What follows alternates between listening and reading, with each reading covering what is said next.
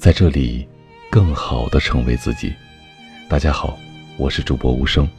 今天呢，要分享给大家的文章来自于许艳丽。如果你给妈妈买了个东西，她说太贵了，你不要乱花钱。父亲喜爱做菜，过年时我给父亲买了一个高档的锅来孝敬他。父亲使用后非常的开心，不停的称赞这锅有多好，做饭有多方便等等。然后他问我，这款锅有没有煎锅？再给我买个煎锅。我笑着说道：“好，我回去看看。”在父亲的言谈中，我感受到父亲对锅是接纳和喜欢的，他不抗拒好东西。还主动想要获得好东西。其实这样的反馈，使我感到很轻松。可同样的事情，发生在我母亲身上，却是完全不同的结果。两年前，我也给母亲买过一口锅，锅不贵，花费三百多元。但母亲一向节俭，她拿到锅后，不停地说：“这锅太贵了。”我从未买过这么贵、这么好的锅，还是留给你用吧。听到他这么说，我其实心里压力巨大。几个月后，这锅还是回到了我的手上。我感到母亲是不愿意接受好的东西，也在拒绝我的好意。其实母亲总是会拒绝好东西，但可怕的是。我们的潜意识里却分不清楚东西是什么，所以人也算东西。家里面的人就是伴侣和孩子，所以拒绝好东西的人，也会去拒绝身边优秀的人。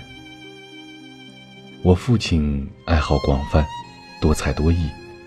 前几天他说，年轻的时候学过打快板儿。我跟老公很好奇呀，就邀请父亲来一段。父亲开开心心的取出快板，开始表演。我跟老公都拍手叫好，投入的欣赏。而母亲却做出了奇怪的表情。她用一只手托着下巴，并遮住半张脸，眼睛向下看着桌面，微微露出尴尬的笑容。全程母亲都没有看向父亲。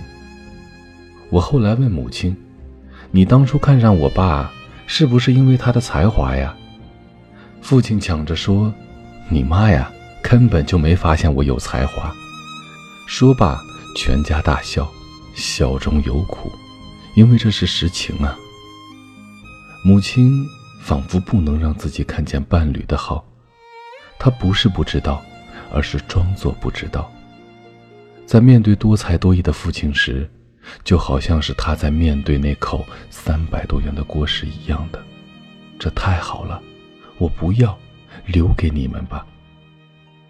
父亲可以跟我们一起玩闹，可以跟他的朋友们一起玩闹，但母亲几乎不参与。他总是让自己置身事外，一如既往的拒绝好东西。另一方面，随着我年龄的增长，人格逐渐的成熟，做事能力也越来越强。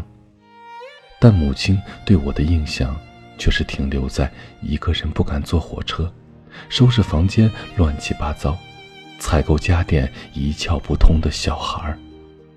有一次，老公跟母亲说我很能干的，家庭打理的不错，装修采买也主要是我一手操办。这些在我们看来很简单、力所能及的事情，他却惊讶地说道：“我女儿竟然可以做到。”母亲一直都很难看到我的成长，更别提看到我优秀的一面了。我在她面前总是会一朝回到解放前，成为了一个无用之人。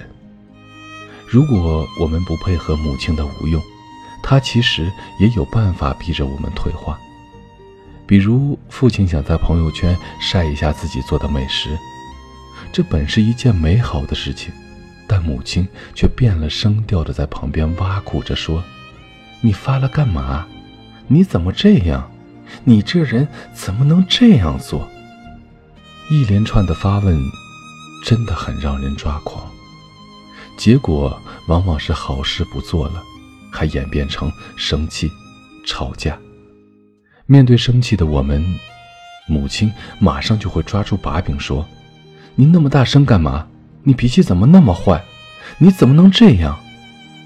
母亲丢给我们一连串的错错错，让我们变成了坏丈夫。坏女儿，坏东西。为什么她要这么做呢？母亲说，她刚参加工作的时候很想买一块手表，但外婆要求他把工资交给家里。在外婆眼里，拿工资去买一块表，太奢侈，太不孝。拥有好东西是有错的，这个观念从小就被家人灌输给了母亲。穿件新衣服，别人说臭美；吃点好吃的，别人说资本主义。最好的自我保护就是好东西，我都不要。这个感觉在母亲心中几十年都未变，即使现在没有人再说他了，但时间只会让人习惯枷锁，而不会挣脱枷锁。心理上的改变需要专业的心理技术干预，或生命里发生重大的事件，否则，即使是白发苍苍，问题依然带在身上。所以现在，我们都选择不去改变母亲。在多年的磨合之后，父亲已经习惯了母亲的方式，他对母亲的连珠质问视而不见，依然晒图到朋友圈。依然肆无忌惮的打快板，母亲无法让我们变坏，他就只能选择视而不见这好东西。所以，父亲打快板时，他用手盖住半张脸，双眼向下看向桌面。你拒绝看到我，拒绝接受我，但我依然要成为那件好东西。这是从父亲身上我学会的品质。这些年里，父亲越活越精彩。久而久之，虽然我们没有打算改变母亲，但母亲却因此而产生了松动。有一天，他主动发来父亲跳舞的照片，对我们说：“看，你老爸。”那一刻，我感受到了他心中的美好。好了，各位。以上呢就是今天想要分享给大家的一篇文章，在最后呢，也祝所有的女性朋友们节日快乐，愿你们青春永驻，笑口常开。